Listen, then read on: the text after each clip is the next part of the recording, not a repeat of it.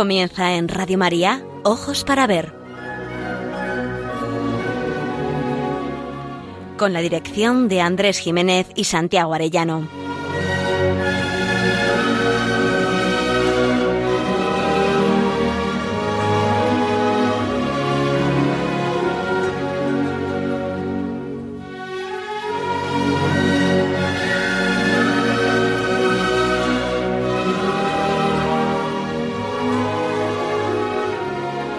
Buenos días, queridos oyentes. Les saludamos a todos en esta nueva edición de Ojos para Ver que emitimos desde Pamplona, primera semana del mes de julio, para Radio María, el primer y tercer martes de cada mes.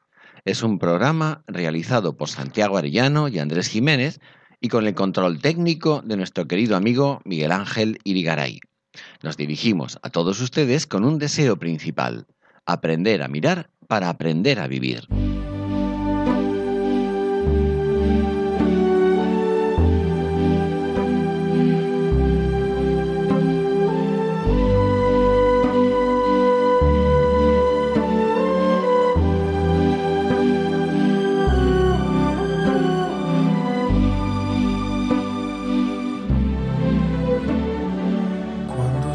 Querido Santiago, muy buenos y festivos días, que ya huele a la pólvora del chupinazo dentro de, días. de, muy poco tiempo. Miguel Ángel, te veo por ahí por las calles. Casi, casi con el pañuelico Vestido rojo. de blanco y con el pañuelico y la faja roja. Sí, así Ah, es, sí así es. es. Sí, sí, preparando motores, sí, señor. Queridos radioyentes, muy buenos días, festivos días.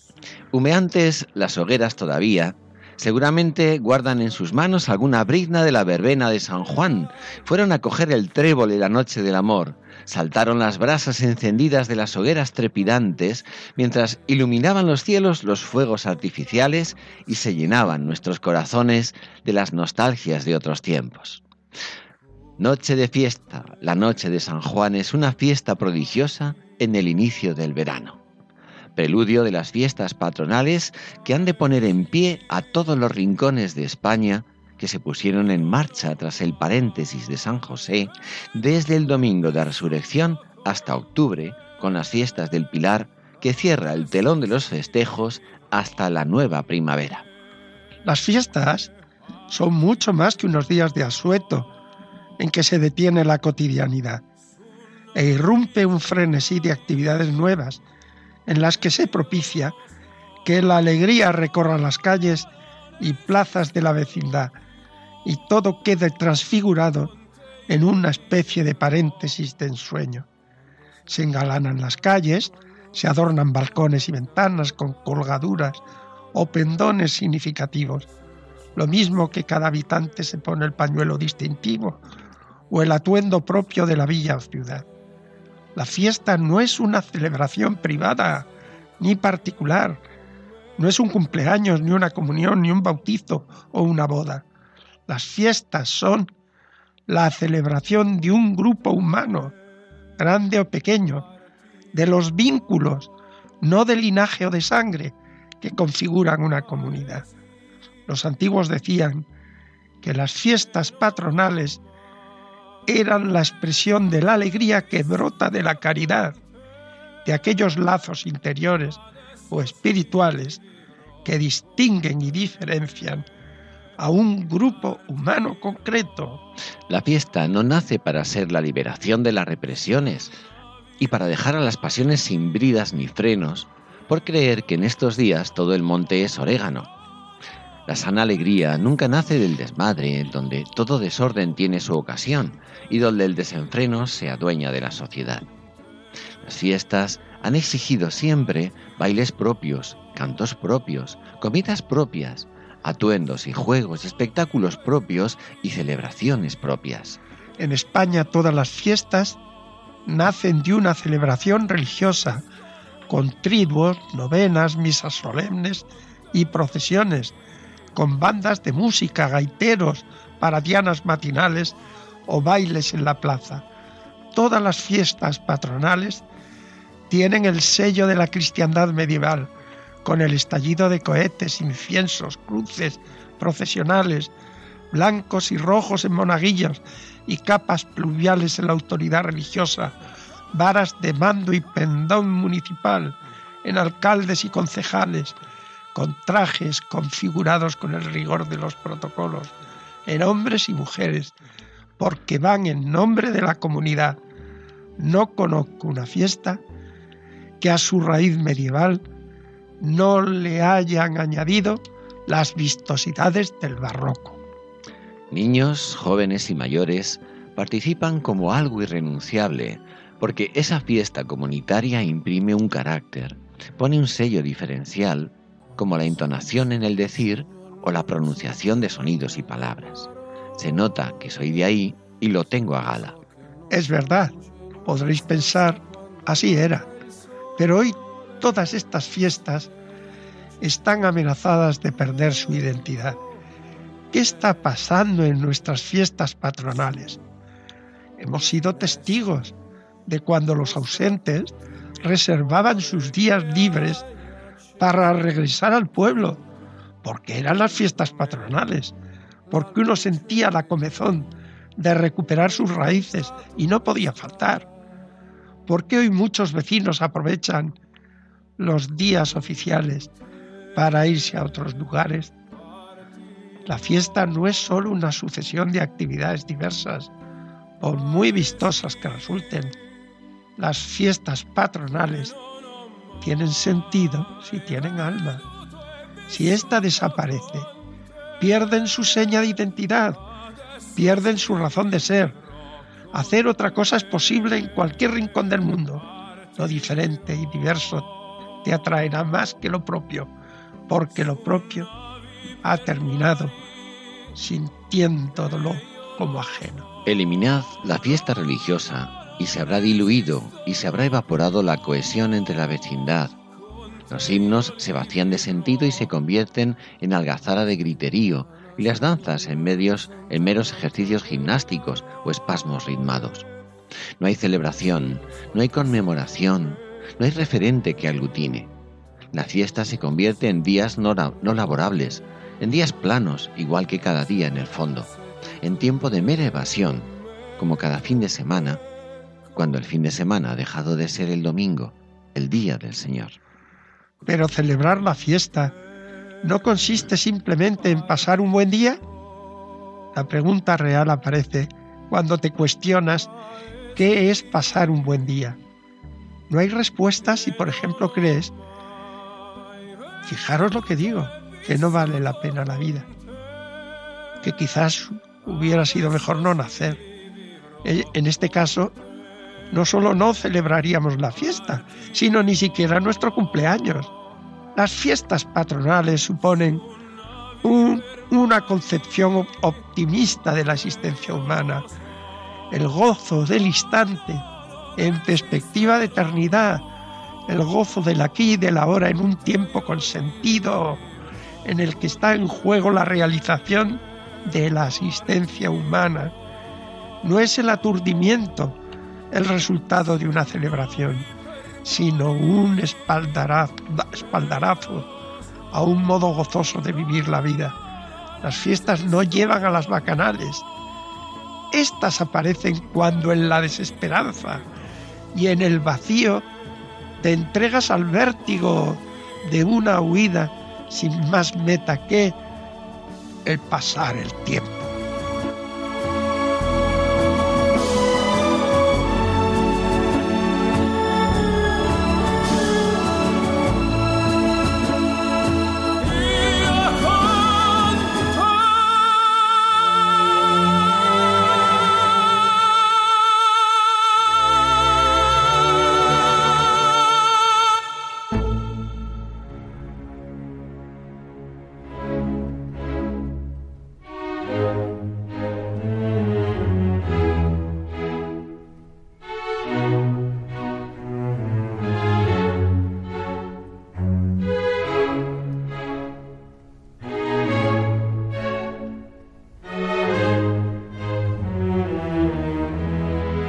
Para ver, El don de la belleza.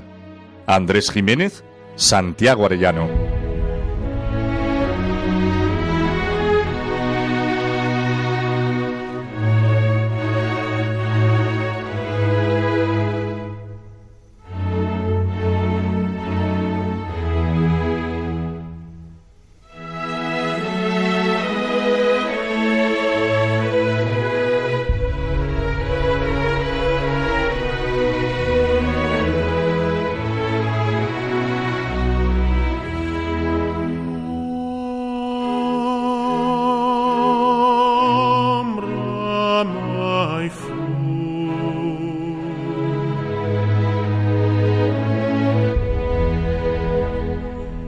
Uno de los elementos señeros que subrayan el sentido de la fiesta son los variados repiques de campanas.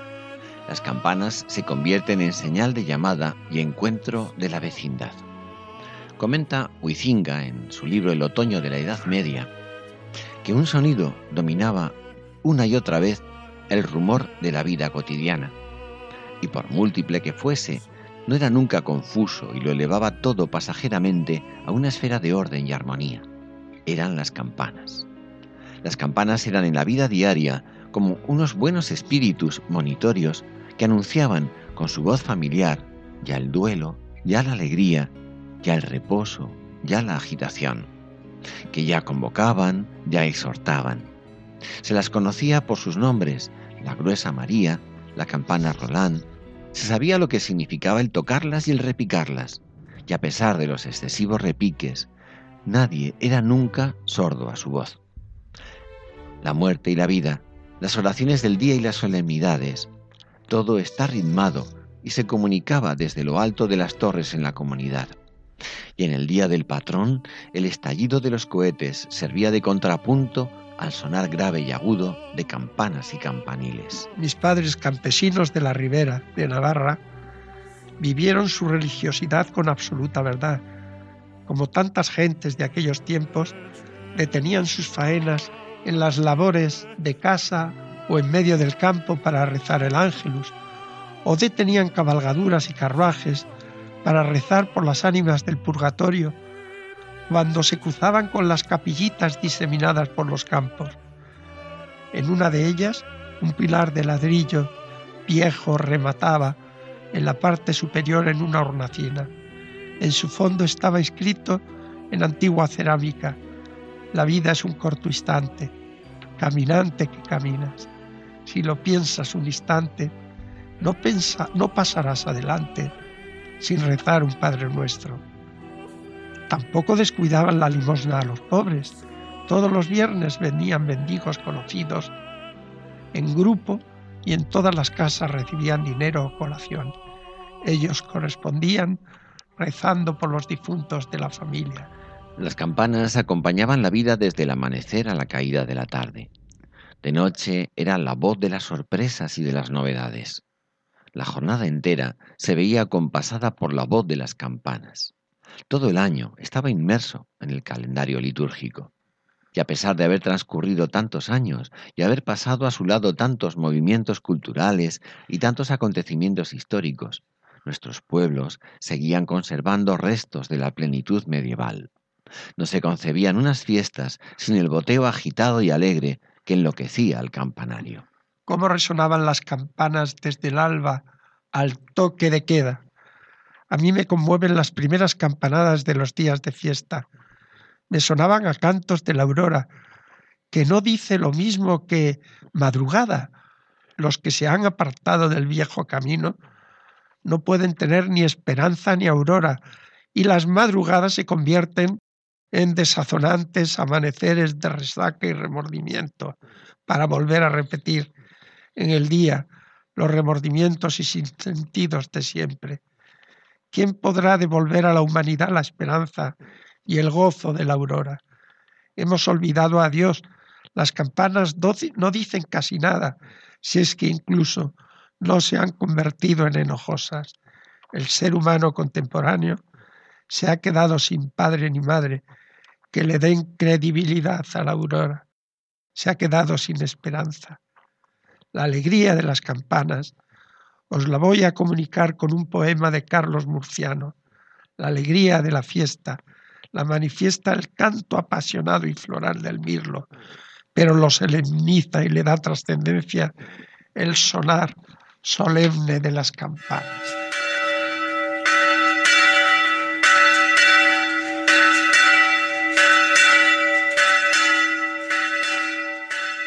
Nunca sonó la música a Dios como esta tarde, como estas tardes lentas del estío, con cielos rosas y sierras malvas y vencejos rasgando el aire terso, y río rompiéndose en espumas, y huertas derramando jazmines, y manzanas y olivos sosegándose, rastrojos ardiendo. Nunca sonó la tarde a Dios como ahora suena en el pico sin tiempo de este mirlo olvidado, en su flauta de luto, en su garganta bruja. Hasta las azoteas el rumor de la noria asciende, y el que alumbra la flor de la herrería, y el que la yegua arranca de las piedras azules. Y el mirlo canta, el pueblo canta con él y exulta. Una mujer pregona chumbos y caracoles, una muchacha ríe en el balcón del gozo, repite el velonero su talán amarillo y en la esquina más última ladra un perro de sombra. Y el mirlo canta, y canta el agua en las acequias. Y de pronto, viniendo de la torre, ganando su lugar en el coro total, la gran campana pronuncia su repique, da jaque y llanto al mirlo, se columpia de Dios, y todo se hace música en el poniente de oro, bajo la fiel batuta del nardo en su maceta.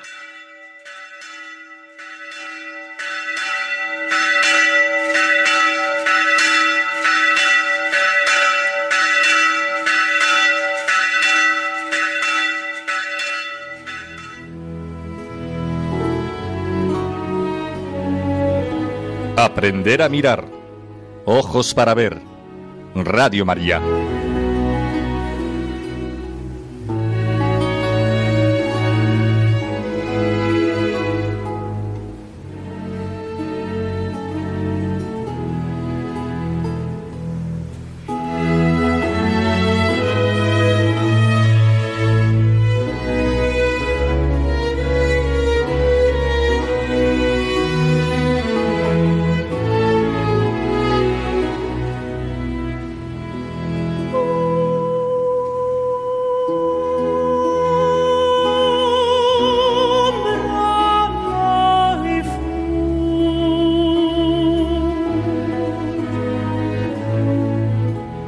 Os ofrecemos en esta sección de Aprender a mirar un ejemplo práctico de cómo una persona sensible y creyente, Menchu Larrayot, expresa en un luminoso dibujo dedicado a San Fermín su visión profunda de la fiesta.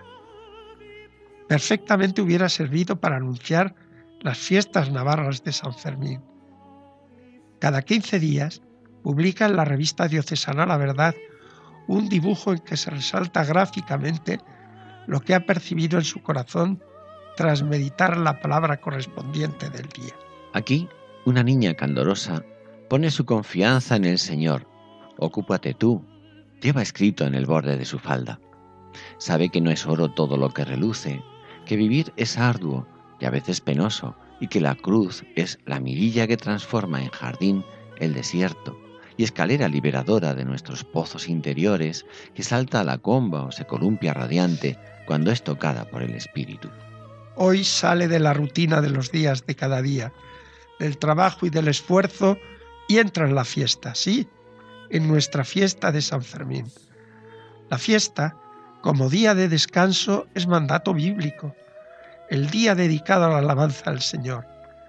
Pero las fiestas patronales son otra cosa, exigen conciencia de comunidad, de grupo humano unido por ideales semejantes, esperanzas y costumbres coincidentes, bailes propios, danzas y canciones, momenticos irrenunciables, juegos y destrezas que ponen en vilo al más indiferente, fruto de una creatividad heredada. Precisamente esa serie de lazos que sin fundarse en vínculos de sangre o de amistad, hacen que la sociedad se convierta en comunidad. Por encima de la diversidad de gustos, por encima de preferencias, la fiesta religiosa es el fuego que aglutina los ideales en un todo. En la ciudad cristiana, las fiestas patronales contrapesan el esfuerzo del trabajo y el tedio del vivir con el estallido de la alegría sana que propicia el encuentro y la concordia. Decían los santos padres que donde se goza la caridad, allí aparece la fiesta. Pero borrad los vínculos espirituales y entonces la fiesta se agosta. La alegría se convertirá en bacanal y la convivencia en barbarie, propicia al abuso y a todo tipo de violencia hasta convertir la urbe antigua en ciudad sin ley y los amaneceres en rincones de hedor y miseria putrefacta. Menchu Larrayo da en el clavo.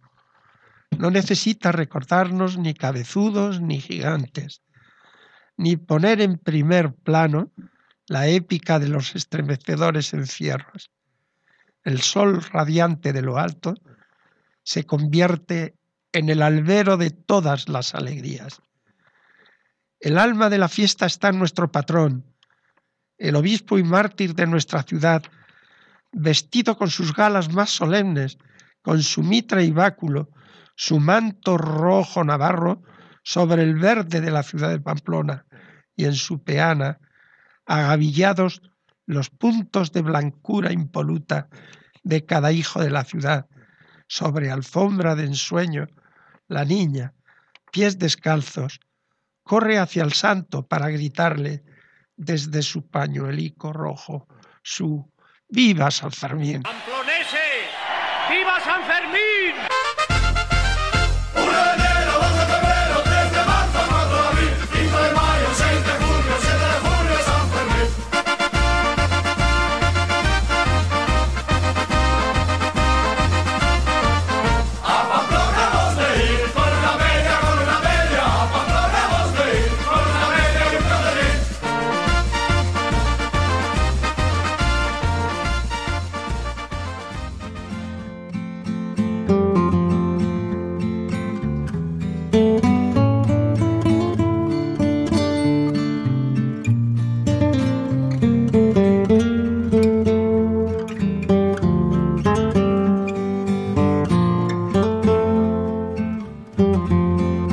Para ver, momento para la pintura.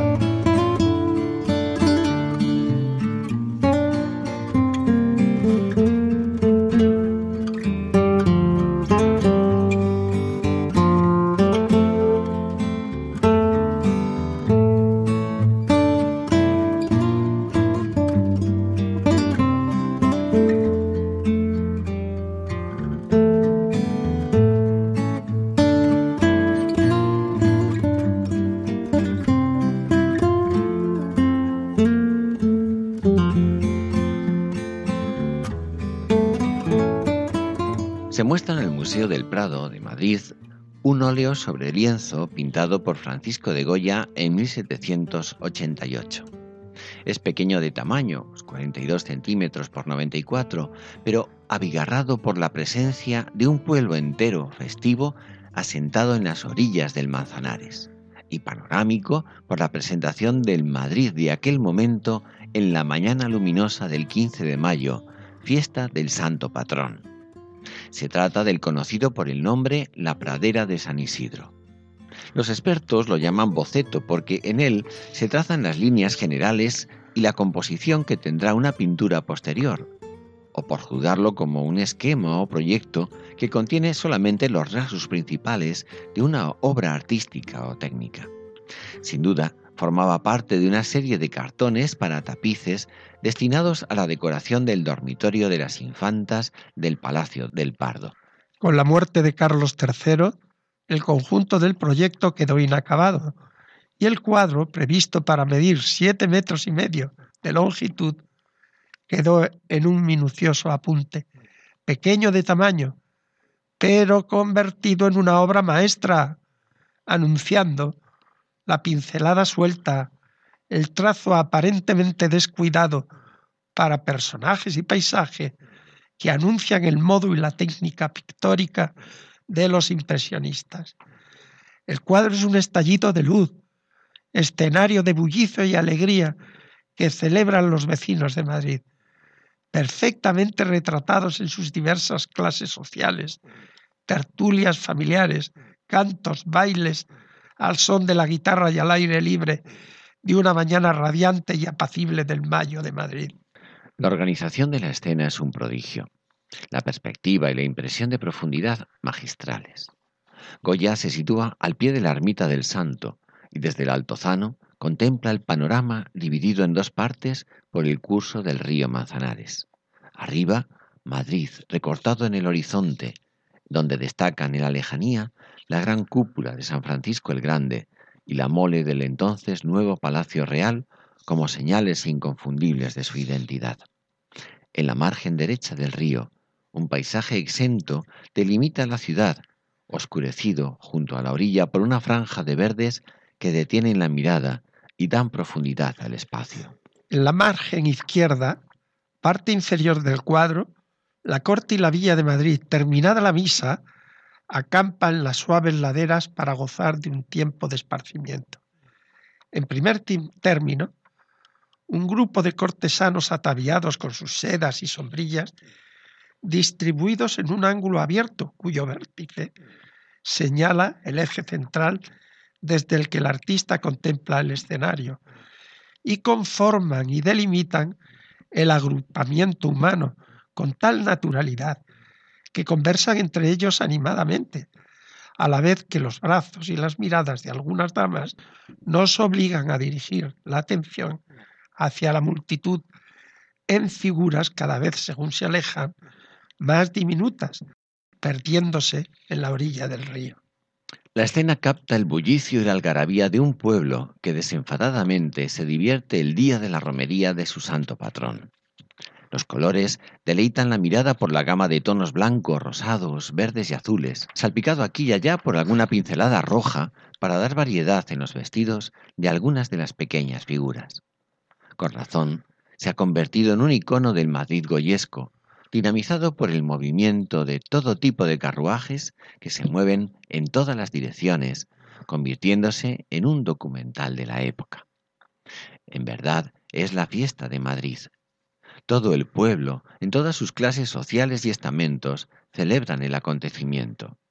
No es una sociedad fragmentada, es la alegría de un pueblo entero, unido en comunidad por los mismos sentimientos que dan sentido a su existencia.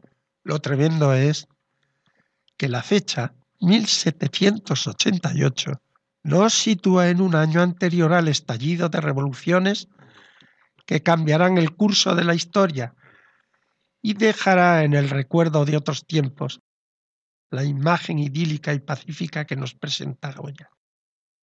Vale la pena contraponer esta imagen con el mismo Madrid que aparece como fondo en los fusilamientos del 3 de mayo.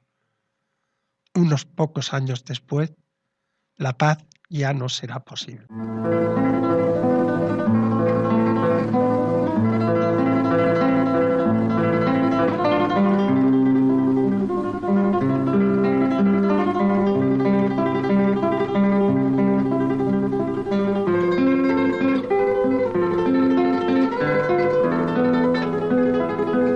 Momento para la poesía. Ojos para ver. Radio María.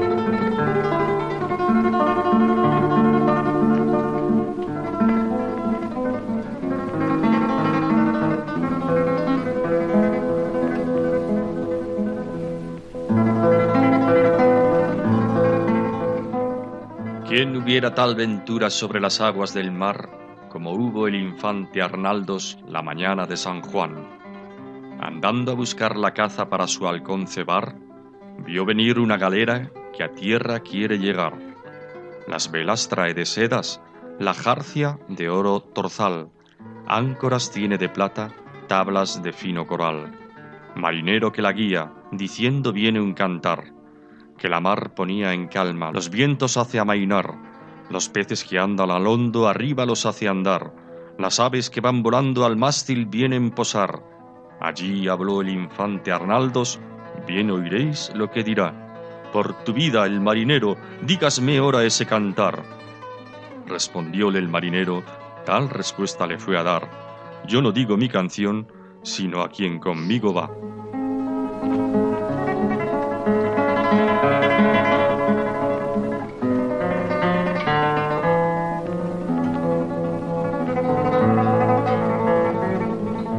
Todos los romances tradicionales ofrecen variantes por aquello de que en la transmisión el destinatario anónimo añadía o quitaba según su leal entender por considerarlo de su propiedad.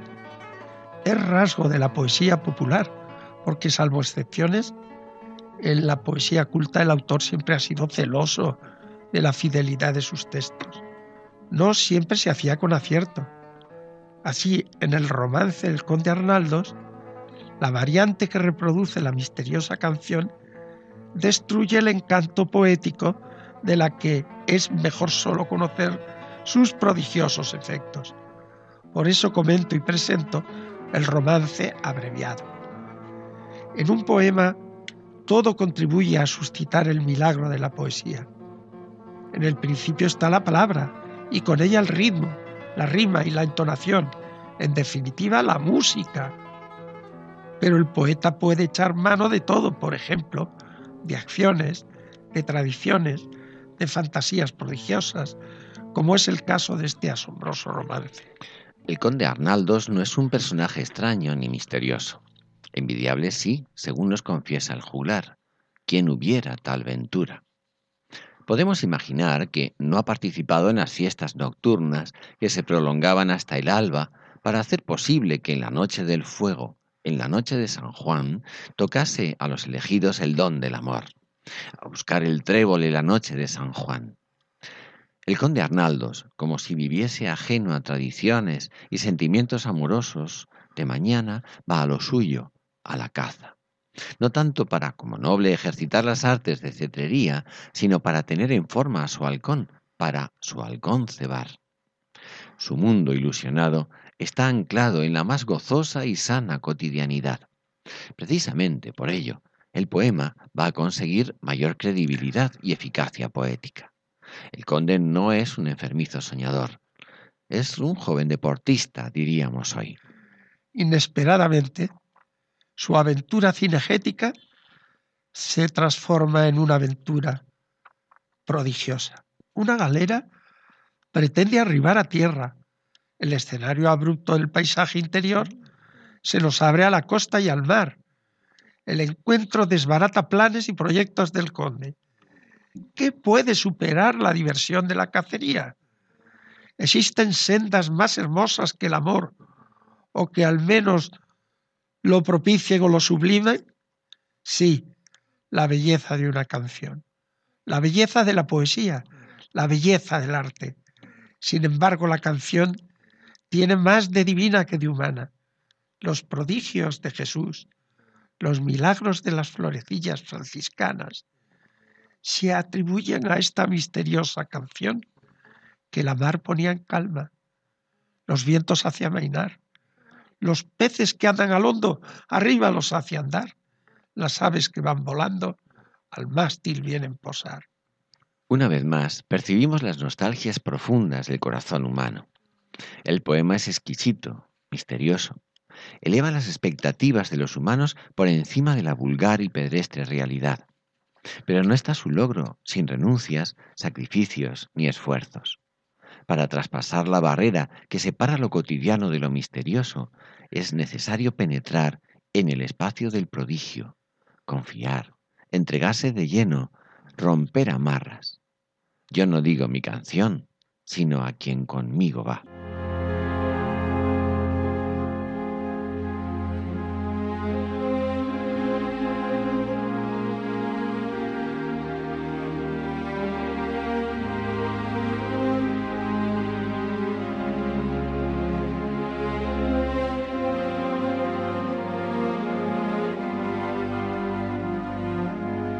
El camino de las artes. Ojos para ver.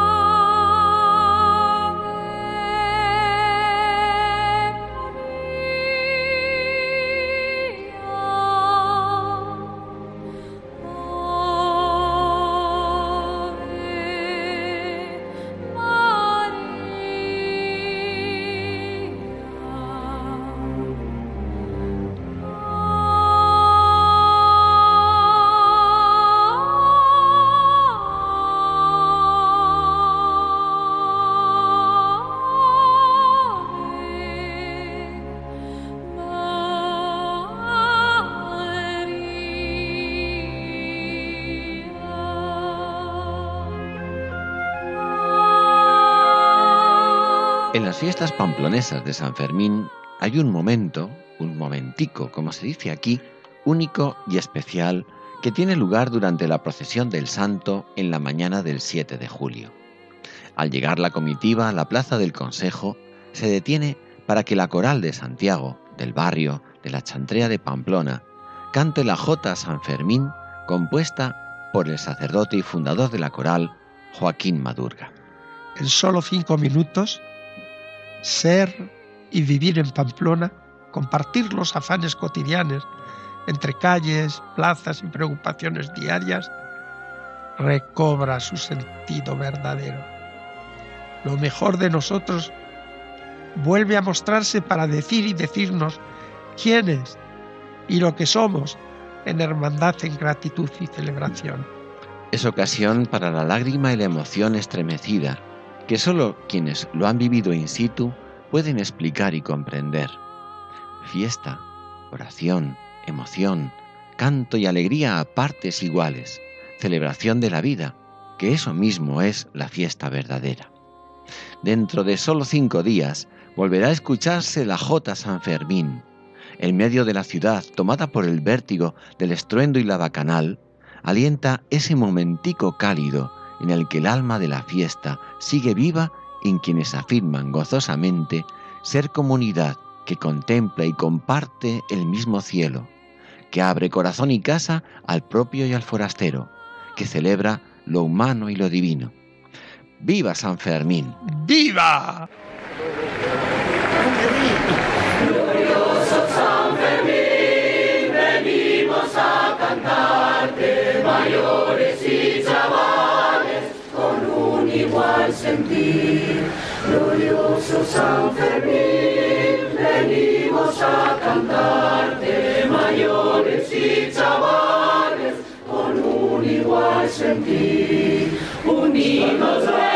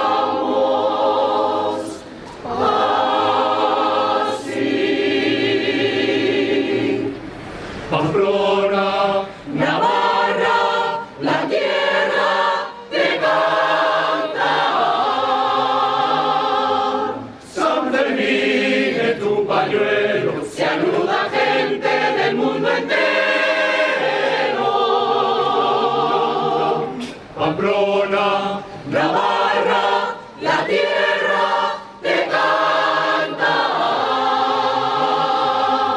Son tus fiestas arcoíris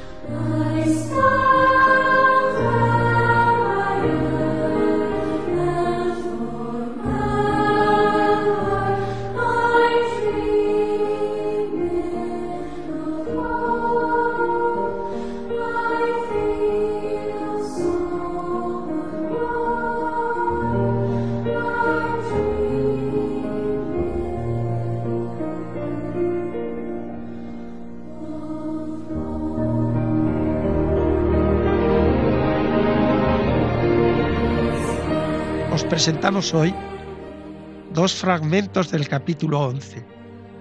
Bambi ha entrado en la adolescencia. Su cuerpo ha dejado su imagen infantil y va adquiriendo la configuración de un adulto. Está a punto de entrar en la vida con responsabilidad propia. El signo externo más llamativo será su cuerna. Como ciervo macho, está llamado a convertirse en uno de los príncipes y si reúne las cualidades, en el heredero de su padre. Para ello tendrá que enfrentarse a su responsabilidad. Tendrá que cuidar su figura y tendrá que prepararse para la lucha. Muy significativo es el encuentro con su padre en este capítulo. Humaniza la escena y nos presenta a Bambi renunciando a, enfrentarse con el viejo príncipe. El padre está orgulloso al ver que su hijo se ha convertido en un adulto. Lo más importante es el consejo que le da como padre.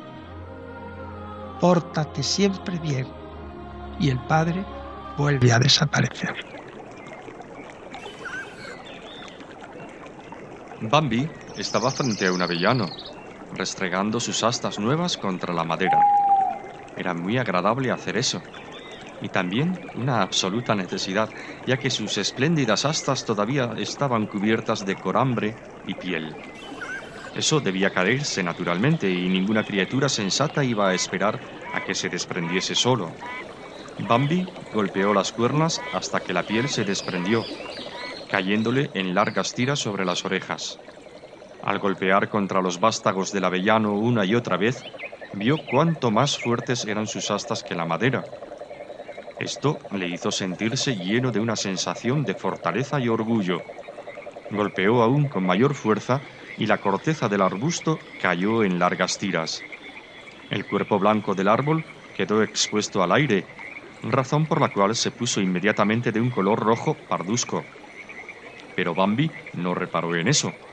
Solo veía que la madera cedía a sus golpes y eso le llenaba de ardor. Toda una fila de avellanos quedaron con las marcas dejadas por sus astas. Vaya, ya estás casi completamente desarrollado, dijo una voz alegre cerca de él. Bambi levantó la cabeza y miró a su alrededor. Allí cerca estaba la ardilla, observándole con expresión de simpatía. Desde más arriba llegó a sus oídos una aguda carcajada. Bambi y la ardilla medio se asustaron. Pero el carpintero que estaba encaramado sobre el tronco de un roble dijo, Perdóname, pero no puedo menos que reírme cuando os veo a vosotros los ciervos comportándoos de esa manera. ¿Qué tiene mi comportamiento para darte risa? preguntó cortésmente Bambi. Oh, dijo el carpintero, vosotros procedéis equivocadamente. En primer lugar, deberíais elegir árboles corpulentos, puesto que no podéis sacar nada de las escuálidas ramitas de esos arbustos. ¿Y qué quieres que saque yo de los árboles? Bichos y larvas, repuso riendo el carpintero. Bichos y larvas, mira, haz como yo. Así dijo y golpeteó sobre el tronco, produciendo una especie de tamborileo. Tac, tac, tac, tac, tac.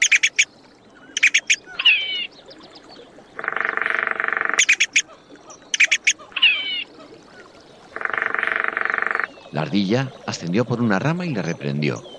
¿De qué estás hablando tú? El príncipe no busca ni bichos ni larvas. ¿Por qué no? dijo el carpintero con voz cantarina. Constituyen un bocado exquisito. Con estas palabras partió un bicho en dos, se lo tragó y empezó de nuevo con su tamborileo sobre el tronco del roble. Tú no comprendes, siguió reprendiéndole la ardilla. Un noble señor como él tiene otros motivos, pero muy otros, completamente distintos de los que tú imaginas para proceder como procede. Hablando de esa manera, no haces otra cosa que ponerte en ridículo. Pues a mí tanto me da, contestó el carpintero. Me importan una higa los altos motivos que él pueda tener, agregó en tono jocoso. Y con estas palabras se alejó volando. Entonces la ardilla volvió a su lugar primitivo. ¿No te acuerdas de mí? Preguntó con expresión de complacencia. Me acuerdo perfectamente, contestó Bambi en tono amistoso. ¿Vives aquí? agregó señalando al roble. La ardilla le miró con expresión risueña. Me estás confundiendo con mi abuela, dijo. Yo sabía que me confundiste con ella desde el primer momento.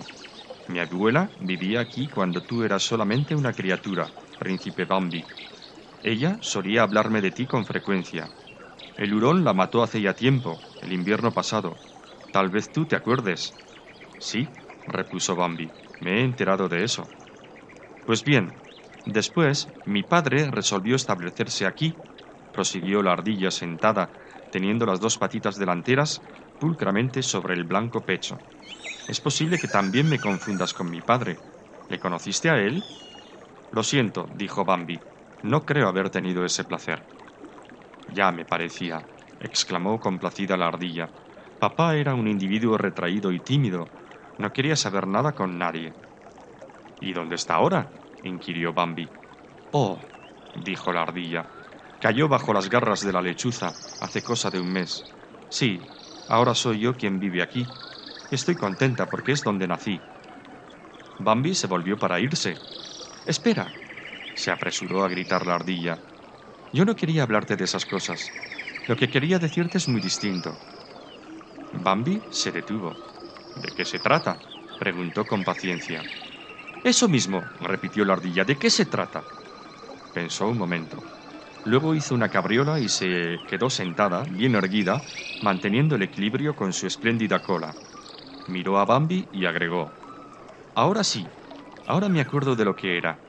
Quería decirte que tus cuernas están casi completamente desarrolladas y que vas a ser un ciervo extraordinariamente hermoso. ¿Lo dices de veras? dijo Bambi divertido. Extraordinariamente hermoso, sí señor, dijo la ardilla y apretó las patitas delanteras contra el blanco pecho en un gesto de sincera admiración. Eres muy alto, esbelto y arrogante, y tus astas tienen unos pitones desusadamente largos y brillantes. Pocas veces se ve un ciervo así. ¿De veras? repitió Bambi. Estaba tan contento con lo que acababa de oír que volvió a dar cornadas contra el avellano, desprendiendo largas tiras de corteza. Mientras tanto, la ardilla habló sin cesar.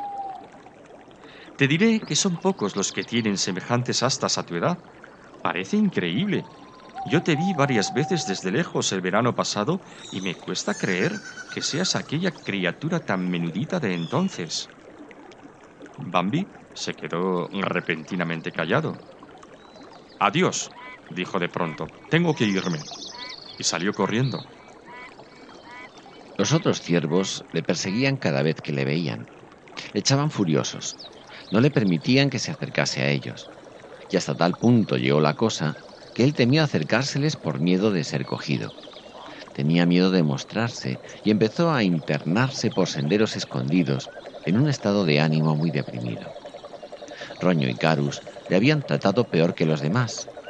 No, aquel tiempo no había sido nada feliz. Ahora la ardilla venía a recordárselo estúpidamente. De pronto se puso como loco y empezó a correr. Bambi prestó atención y levantó la cabeza escuchando. Después asomó la cabeza por entre las ramas. A través del follaje distinguió un lomo rojizo. Los pitones de unas astas relumbraron de tal modo que resultó imposible no reconocerlos como tales. Bambi bufó. Quienquiera que fuese el que andaba rondándole, Carus o cualquier otro, ya no le inspiraba temor. Adelante, se dijo con decisión, y cargó. Voy a demostrarles que ya no les tengo miedo, añadió sintiéndose lleno de coraje. Voy a enseñarle a cuidarse de mí. Los arbustos crujieron por la furia de su carga. Las ramas restallaron y se quebraron. Bambi vio al otro ciervo delante de él. No le reconoció, pues todo parecía bailar delante de sus ojos. No pensaba en otra cosa sino en atacar. Con las astas bajas aceleró la carrera. Toda su fuerza estaba concentrada sobre sus hombros. Iba listo para la feroz embestida. El joven ciervo percibió el olor característico del cuero de su oponente, mas no vio delante de sus ojos otra cosa que el flanco rojizo. Pero entonces el otro giró ligeramente y Bambi, sin encontrar la resistencia esperada, siguió de largo y no embistió otra cosa que el aire libre. Por el impulso que llevaba, estuvo a punto de perder el equilibrio y rodar por el suelo. Se tambaleó, recobró el equilibrio y se preparó para embestir de nuevo. Pero entonces reconoció al viejo príncipe. Al ver que era él, se quedó tan estupefacto que perdió el control sobre sí mismo. Se sentía avergonzado y hubiese deseado huir a todo correr, pero la misma vergüenza le inhibía. Así permaneció tieso, inmóvil. ¿Y bien? preguntó el viejo ciervo con tono calmoso bondadosamente. Su voz estaba llena de sencillez y sin embargo tenía al mismo tiempo un algo de imperiosa que embargaba de respeto y temor el corazón de Bambi. El joven ciervo no supo qué decir. Y bien, repitió el viejo ciervo, yo creí, tartamudeó Bambi, yo creí que, que, que era roño o, o... Cayó y se arriesgó a mirar al majestuoso príncipe. La mirada de éste aumentó su confusión. El ciervo permanecía inmóvil, arrogante. Su cabeza ya estaba completamente blanca y sus ojos oscuros y profundos despedían un vivo fulgor. ¿Por qué no vuelves a atacarme? preguntó a Bambi. Este le miró, experimentando a la vez un éxtasis profundo y un misterioso terror. Quería poder exclamar, no te ataco porque siento cariño hacia ti, pero solo contestó, no lo sé. El viejo ciervo le miró. Hacía mucho tiempo que no te veía, le dijo. Has crecido. Te encuentro grande, fuerte. Él no contestó. Estaba temblando de júbilo. El viejo príncipe prosiguió mirándole con mirada llena de satisfacción. Después, inesperadamente se le acercó y al verle sintió acrecentarse su espanto. Pórtate bien siempre, le dijo. Enseguida se volvió y un segundo después había desaparecido. Bambi se quedó inmóvil en el mismo sitio durante un largo rato.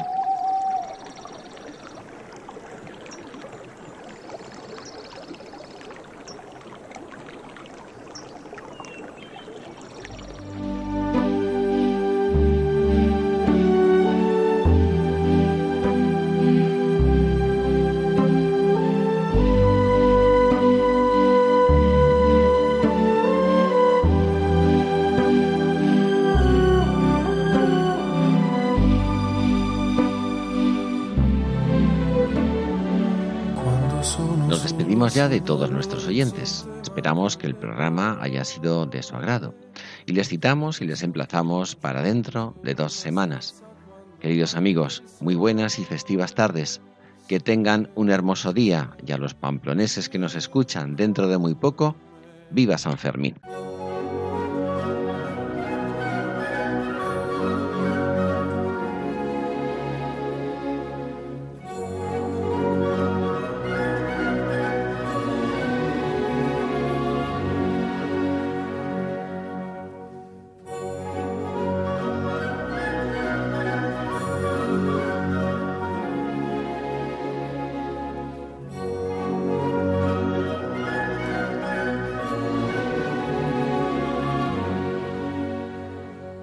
Finaliza en Radio María, Ojos para Ver. Un programa dirigido por Andrés Jiménez y Santiago Arellano.